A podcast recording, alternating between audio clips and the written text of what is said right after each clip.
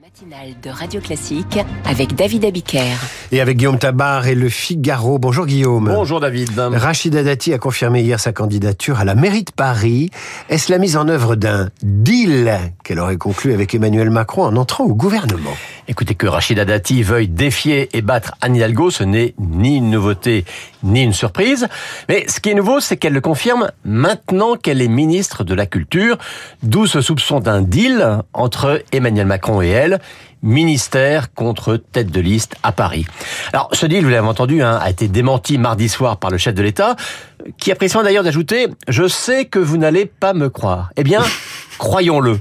Croyons-le parce que le président et la maire du 7e ont évidemment fait un coup et un coup dans le dos de tout le monde, dans le dos des LR, autant que dans celui des élus de la majorité. Alors on les croit ou on les croit pas? Mais on les croit parce que d'abord, entre fauves de la politique qui pensent d'abord à leurs propres intérêts, chacun est trop prudent ou trop lucide pour se lier par avance à un pacte engageant les deux mmh, parties. D'accord. Et surtout, il n'y a pas besoin de deal pour que, en soi, l'entrée de Rachid Dati au gouvernement provoque une turbulence forte à droite et dans la majorité, pour que cela crée une situation nouvelle et pour que la ministre de la Culture soit au centre du jeu dans la capitale. Mais alors, qu'est-ce qui nous garantit que le rassemblement pourra se faire derrière Rachida Dati? Rien.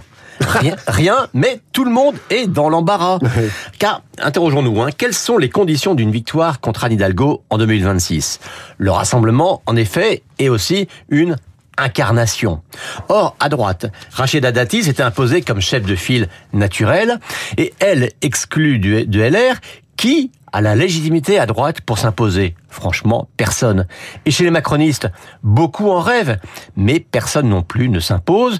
Et quant à Gabriel Attal, hein, dont le nom avait été cité, eh bien, pour l'heure, il a quand même de quoi s'occuper à Matignon. Alors résumons. À LR, il y a ceux qui comprennent Dati, ceux qui sont furieux contre elle, et puis ceux qui attendent de voir.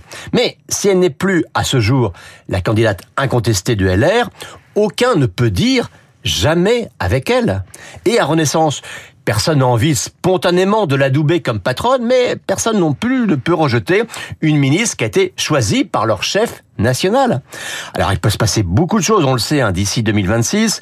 Euh, Rachida Dati peut échouer au gouvernement, elle peut être rattrapée par la justice, mais pour l'instant, je dis bien pour l'instant, elle est la pièce incontournable de la bataille contre Anne Hidalgo. Et par ailleurs, la majorité veut changer le mode de scrutin à Paris. Est-ce que ça pèse dans la sélection du futur candidat? Ah oui, ça pèse, hein, parce que à ce jour, hein, à Paris, Lyon ou Marseille, euh, les électeurs votent dans le cadre de chaque arrondissement, euh, ce qui permet éventuellement des configurations politiques à la carte. Et d'ailleurs, on l'a vu euh, en 2020.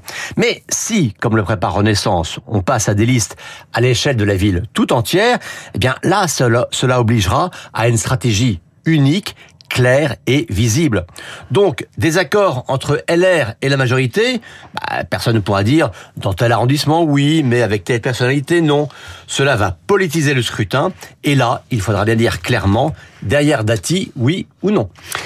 C'est une question. Merci Guillaume. Éditorial à retrouver en vidéo sur le Figaro.fr. De même que l'entretien qui va suivre avec un homme que les hésitations occidentales à contrer la Russie inquiètent. Il publie Notre guerre, le crime et l'oubli pour une